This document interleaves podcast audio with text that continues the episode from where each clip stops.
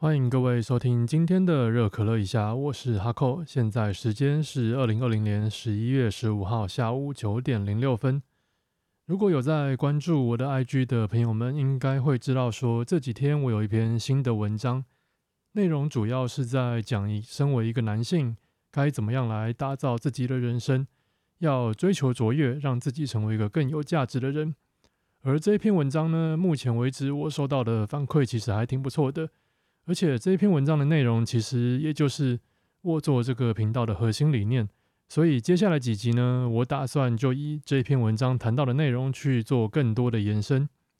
那今天我们这一篇就先来谈谈我们在追求卓越的过程中，我们势必要去执行各种行动，而执行行动的时候，我们会有很多细节需要来处理。所以今天就来讲讲这些细节吧。那这个行动。我们是指什么呢？你想嘛，今天我们追求卓越，我们想要达成一个目标，我们不可能只是用想的，整天什么都不做，目标在那边自动就完成了，对吧？势必我们一定会需要去采取一些行动，我们要去做，我们才有可能改变我们现在自身的情况，来达成我们的目标。而我们在执行这个行动的过程呢，我自己是把它分成四个阶段。那是哪四个阶段呢？首先，第一个就是设立目标，第二个是收集资讯，第三个是实际执行，第四个阶段就是检讨修改。这四个阶段其实乍听之下看起来其实没什么复杂的感觉，也不难。那实际上按照我自己的方式来执行的过程中，的确其实也真的是没有那么难了。不过你有没有想过，刚好现在我们十一月嘛，也快年底了。很多人在年底的时候就会开始想啊，哦，我今年感觉我好废哦，感觉什么都没有做就过去了。我们就要要来订立明年的新年新希望，明年我就一定要怎么样怎么样，一定要减肥啊，一定要看书，做更多事情，还是干嘛干嘛的，对啊，这样子的东西其实大家都有经验嘛，可能你自己或是你的朋友都曾经讲过这种话，可能每年都有这样讲，也不一定。但是有趣的地方就来了，讲这样的话的人很多，但是实际上新年新希望这个新计划真的有执行的人到底有多少呢？我想结果到最后就是变成很多人都定下了很好的新年新希望，然后呢就没有然后啦，还是继续耍废吗？所以啊，在执行行动的这一块，我想我们还是需要认真的来投入一些心力来研究，说这一块我们到底该怎么样来执行它，完善它。好，那我们现在就来先讲讲第一个设立目标该怎么做。我这边呢就拿健身来当做例子讲解，因为刚好这也是我这段时间比较有心得的一个项目。像是健身这个目标啊，很多人都会设定说我要瘦下来，我要瘦多少公斤这样子。那我个人是不太建议这样子来设定目标了，就是用几公斤来当做一个目标，因为我们人类的大脑是这样子，就是。一旦我们达成了我们预期的目标之后，我们的大脑就会松懈下来，大脑就会觉得说，这个目标我做完了之后，我就不用再做了。但是实际上来说，运动健身、保持身材这种，其实它并不是一个我们只要做一次、完成一次就好的东西，它是一个会需要我们保持一个固定的、特定的生活形态，要规律、持续的去进行的一个东西。不然你说瘦十公斤嘛，对不对？达成了，很棒啊。结果达成之后就松懈了，很开心的跑去大吃大喝，然后运动也懒得做了，这样其实很快就会胖回去了，前面的功夫就白费掉了，对不对？所以我们在设定目标的时候啊，最好是想象成一个状态，例如说，你可以这样想：我要练出很好的身材、很好的线条。同时在这样想的时候，我们也要告诉我们自己，我们要继续保持那样的状态，不是说我们练一次练完以后就松懈掉了，这样你的潜意识才不会产生一种预期说。我这个行动只有一次性，而是你要让自己知道，这是一个有规律、有周期、会融入你的生活形态的行动。这个地方非常重要哦。实际上，如果你有认识那些身材练得不错、有保持运动习惯的人，你去观察他们，就会知道，他们就是因为他们的生活形态就是那个样子，他们的运动习惯又定期的锻炼，又定期的在控制他们的饮食，所以才能够有那样的身材。这些东西就是他们自己生活的一部分，所以。如果你想要成为像这样的人的话，你就必须把你的生活形态调成跟他们一样，让你的生活变成长成那个模样。所以这个部分我觉得它很重要，就是你要把这个东西融入到你自己的生活，打造成你自己生活形态的一个部分。好，目标的部分我们怎么讲完了？再来，我们就来讲收集资讯这个部分，我觉得它也蛮重要的，甚至比我们第三个实际执行的部分还要重要。因为如果你的资讯啊是错的，那么实际上在做的内容也会是错的。这个在健身的部分呢特别的明显，很多的初学者，包括我自己，在刚开始的时候其实也是这样，可能就单纯的觉得说，哦，这个健身好像不难啊，我们就 YouTube 看一看嘛，网络的文章看一看，反正都有说明跟介绍啊。看完之后去健身房，器材上面有图片嘛，就照着做就好了。但是实际上啊，还真的没有这么简单。初学者在健身或者该说重训这一方面呢，最容易卡关的就是肌肉的发力，因为很多的肌肉在我们日常生活中其实不太会去刻意使用它，所以我们是没有那个肌肉记忆，我们不知道说该怎么去调动那个肌肉让它发力。而偏偏我们需要锻炼的就是这些平常没有什么在用的肌肉，在我们不了解怎么发力的状况下。我们单纯只是去模仿影片一样画葫芦，这样子来做动作，其实是会有很大的差距的。可能可能你一组动作做完之后，就发现，哎，怎么我的肌肉好像没有感觉，好像没有练到啊？那没有练到就算了。有时候更惨的就是练完之后发现用力的方式不对，姿势不对，结果肌肉就拉伤受伤了。那一旦受伤啊，基本上这种受伤大概都是至少要一两个礼拜起跳才会好。那这段时间内你都没有办法练，因为你一定会痛。那如果你硬练的话，伤势还会更严重，这很不划算。而如果你伤到的是像腰这种地方啊，就更惨，可能你恢复的时间都是用月来算的，所以最好是不要受伤，要不然你日常生活也会很不方便。从上面这边我们就可以知道说，收集资讯是很重要的。我们在开始锻炼之前啊，就要先好好了解健身重训到底是在练什么。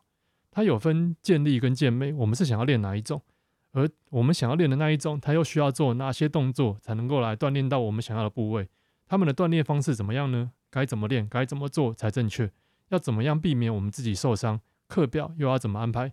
这一些全部都很重要。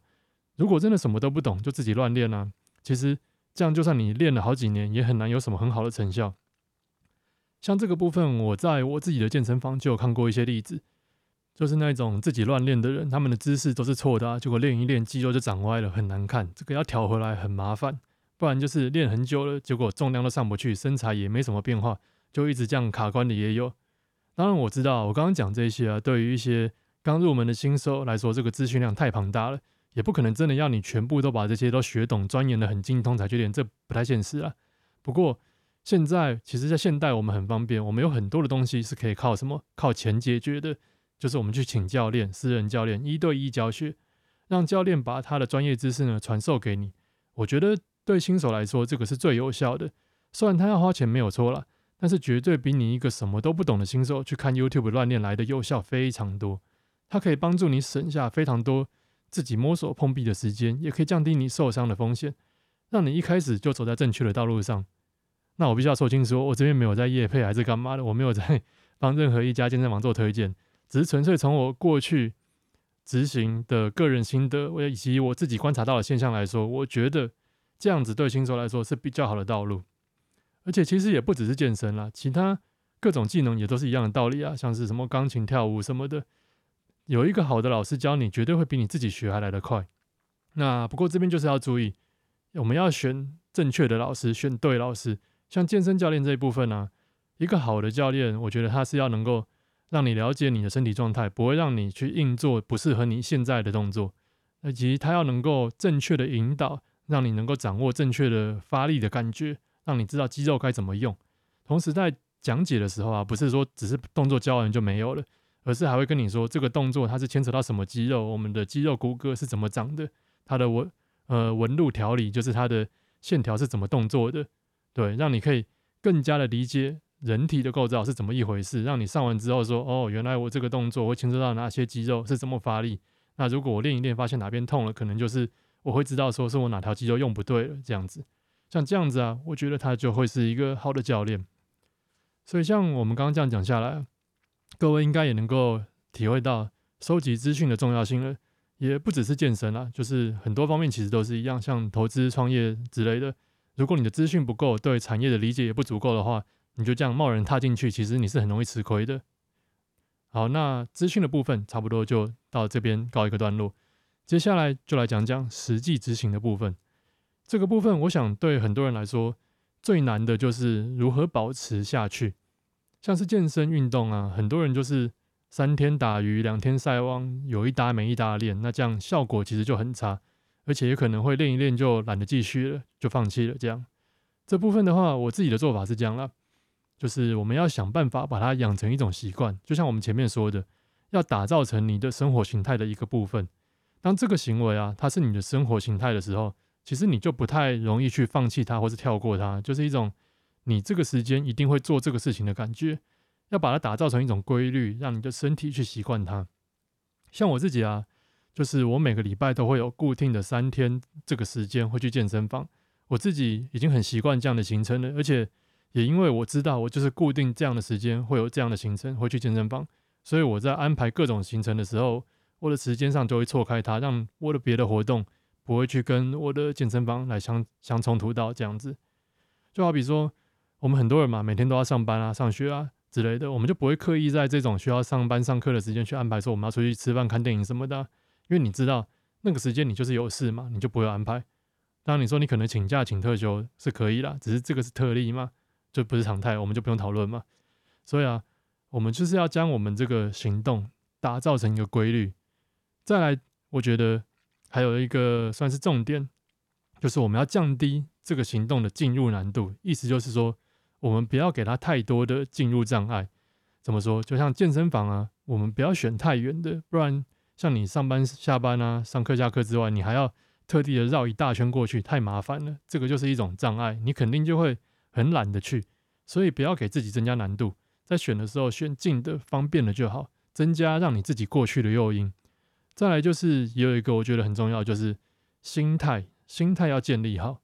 不要想说一开始我很快就要练到很强很厉害，也不要害怕说一开始我都不会做不对，害怕失败这样不需要。你也不需要说跟别人比较成果，不要说看到别人都练得很壮，自己还是弱鸡一个就很气馁，这样也不要这样子，因为这一些东西它只会让你产生想要放弃的念头。这部分我觉得啊，你就是按照自己的步骤稳稳的执行下去就好。你真的要比，你跟自己比，跟你昨天的自己比。像假设说，你可能现在一开始只能举二十公斤，觉得很弱，没有关系，你就继续练。那练了一段时间以后，你发现，哎，可以举到三十公斤了，比之前二十公斤的你更强，你就可以，嘿，庆祝一下了，对不对？进步了，因为很明确的知道自己进步，又做出成果来，你就会觉得说，这个部分会获得回馈感，它可以强化你的心态，增加你持续进行下去的动力。那再来就是，我觉得这个还需要一点耐心了。不管是健身还是其他活动啊，许多东西其实都是需要花时间累积培养起来的，所以就尽量不要有那一种我想要很快很快就看到结果的那一种很速食的想法，这样真的很不好。太急躁，你看不到结果，那其实你很容易就会想要放弃。这样，所以耐心这个真的很重要。好，那最后的部分呢，就是检讨修改的部分。这个部分我们可以分做几个层面来看。首先是针对刚刚讲的第三个部分的执行，例如说，我们的检讨就是可以讲说，我今天这个动作没有做好，发力都不对，是为什么？就找出原因来，下次练的时候可以修正它，或者是可能发现说，诶，身体的状况不好啊，导致我练的时候效率很差，就想说，诶，怎么会这样子？可能是不是我前一天太晚睡了，或是没吃饱，营养补充不够，或者是可能我乱吃了什么垃圾食物之类的，导致我身体很累，就是要。找出自己在执行的时候，是不是有遇到一些什么状况，或是困难，或是缺点之类的，然后再来想想我是为什么，哪些原因导致了这些情形出现，我们把这些原因抓出来，改善它，接着在下一次执行的时候，观察看看我们的状况是不是因此就改善了。透过这样的循环，让我们的执行，让我们的成果越来越好。再来，除了执行的部分以外啊。我们也可以每隔一段时间就来重新检讨一下整个计划，也就是把你执行到目前的成果跟你一开始设立的大目标比对一下，看看说你现在自己所处的状态、所处的环境是不是跟你设立的目标更接近了，又或者是你可能发现的确你有成果，你的环境状态改变了，可是好像不是你想要的那个方向，那这个时候就可以来检讨看看说是不是目标不太对，我们是不是或许可以调整一下目标的方向，再来也有可能是我们。计划执行之后啊，的确有获得成果，但是也遇到了一些很现实层面的困难。怎么说呢？像是我自己现在就有在健身以及练习泰拳。那这两样活动其实它是会有点互相冲突的，因为像泰拳这种啊格斗技，它是属于高强度的有氧，很耗体能，而且它也会使用到肌肉部位，像是肩膀啊、腰还有背。诶，好像不会用到腰了，背。那诶，应该说不是不会用到腰，是会用到核心。对，核心这个部分。重训的部分呢，其实我们练完的时候，我们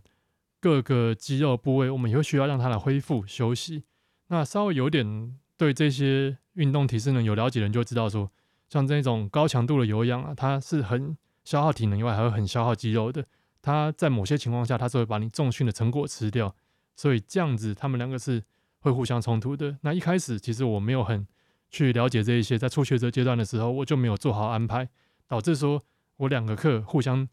他们的影响冲到了。让我的身体恢复不过来，我的体能消耗过度，就导致我的两个活动练的都很差，而且成果也不好。后来我发现了这个以后啊，我就是先暂停泰拳，以重训为主。直到最近这段时间，我练到了一定的程度以后，我对我自己的身体状况更了解了，也更加掌握我的身体是可以承受什么样程度的负担，我就我才重新把泰拳这个东西加到我的训练课表中。像这种就是一种检讨修正。如果说我都没有检讨它，也没有去修正。就这样子一直让两个互相冲突的课程继续下去啊，可能一开始我的身体就会先受不了，就崩溃爆炸了，然后也可能会受伤啊，或者是练了都没有成效。像这样子的情况，其实就会让人很挫折，因为你花了很多时间、很多精力，但是什么都没有，而且还受伤，可能还是练不好之类的，你就很想要放弃。所以我觉得检讨修正啊，这个真的很重要。最后就是来做一个小小的总结，像今天讲的东西啊。就是我们整个设立目标到执行的回馈的流整段流程，这个算是比较细节的部分。希望透过我刚刚这样的讲解啊，给各位带来一些比较直观的帮助。就是透过我对整个健身活动这样的亲身的经历体会啊，还有一些心得感想，这样子让大家更知道说这个整个四个阶段流程是怎么应用的。那再来就是。这个其实就是我们在追求卓越的过程中啊，比较偏向执行手段的其中一个部分。接下来在下一集的 p o c k e t 中，没有意外的话，我打算要讲讲关于大局观的部分，也就是关于我们该设定哪些目标，那以及哪些目标、哪些行动是我们值得追求的。这个是比较偏向战略的部分。像这一集讲的就是比较偏向战术的细节层面，以及像我在文章中有写到的。有一句话叫做“让我们自己成为一个知道社会是怎么运作的人”，这个其实也是偏向大局观的部分，就是你要了解规则，你能够你才能够知道怎么去玩好这个游戏。这个部分下一集我应该也会讲到一些了，希望我有这个时间来写稿子，因为这个其实我自己预估可能要花不少时间来收集资料，这样子。好，